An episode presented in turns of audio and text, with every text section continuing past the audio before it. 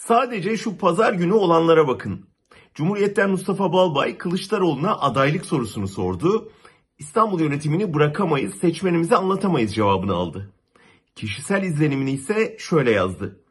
Kılıçdaroğlu Cumhurbaşkanı adayını kendi adını önde tutarak perdeliyor. Aynı gün içinde AKP lideri Erdoğan partisinin İstanbul il toplantısında İmamoğlu'nu hedef aldı. Aralarında terörle bağlantılı kişilerin de olduğu 45 bin kişiyi işe aldıklarını öne sürdü. E, Erdoğan pası verir de Süleyman Soylu durur mu? Hemen İstanbul Belediyesi'nde işbaşı yaptırılan kaç kişinin hangi örgütlerle bağlantılı olduğuna dair bir listeyi sosyal medyaya dağıttı. Devletin hali bu. Güvenlik soruşturmasıyla işe alınan kişiler sırf Ekrem İmamoğlu'nu yıpratmak için dayanaksız suçlanıyor. Ama İstanbul Belediyesi anında cevabı verdi. Terör bağlantılı kişiler kamu kurumlarında iş buluyorsa sorun belediyenin değil, güvenlikten sorumlu İçişleri Bakanlığı'nındır dedi.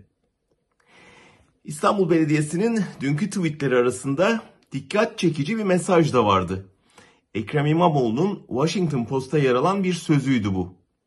İmamoğlu aynen şöyle diyordu.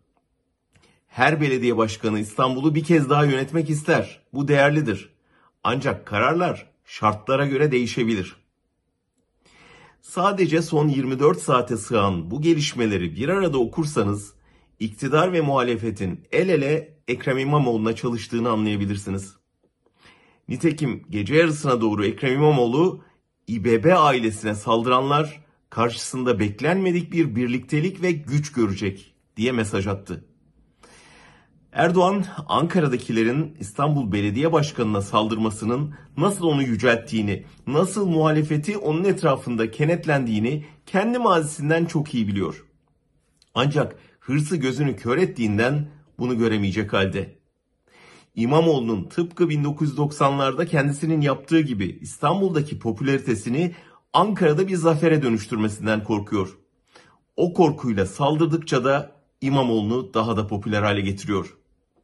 Seçim havası yaklaştıkça taktik savaşları hızlanıyor ve daha da hızlanacağı benziyor.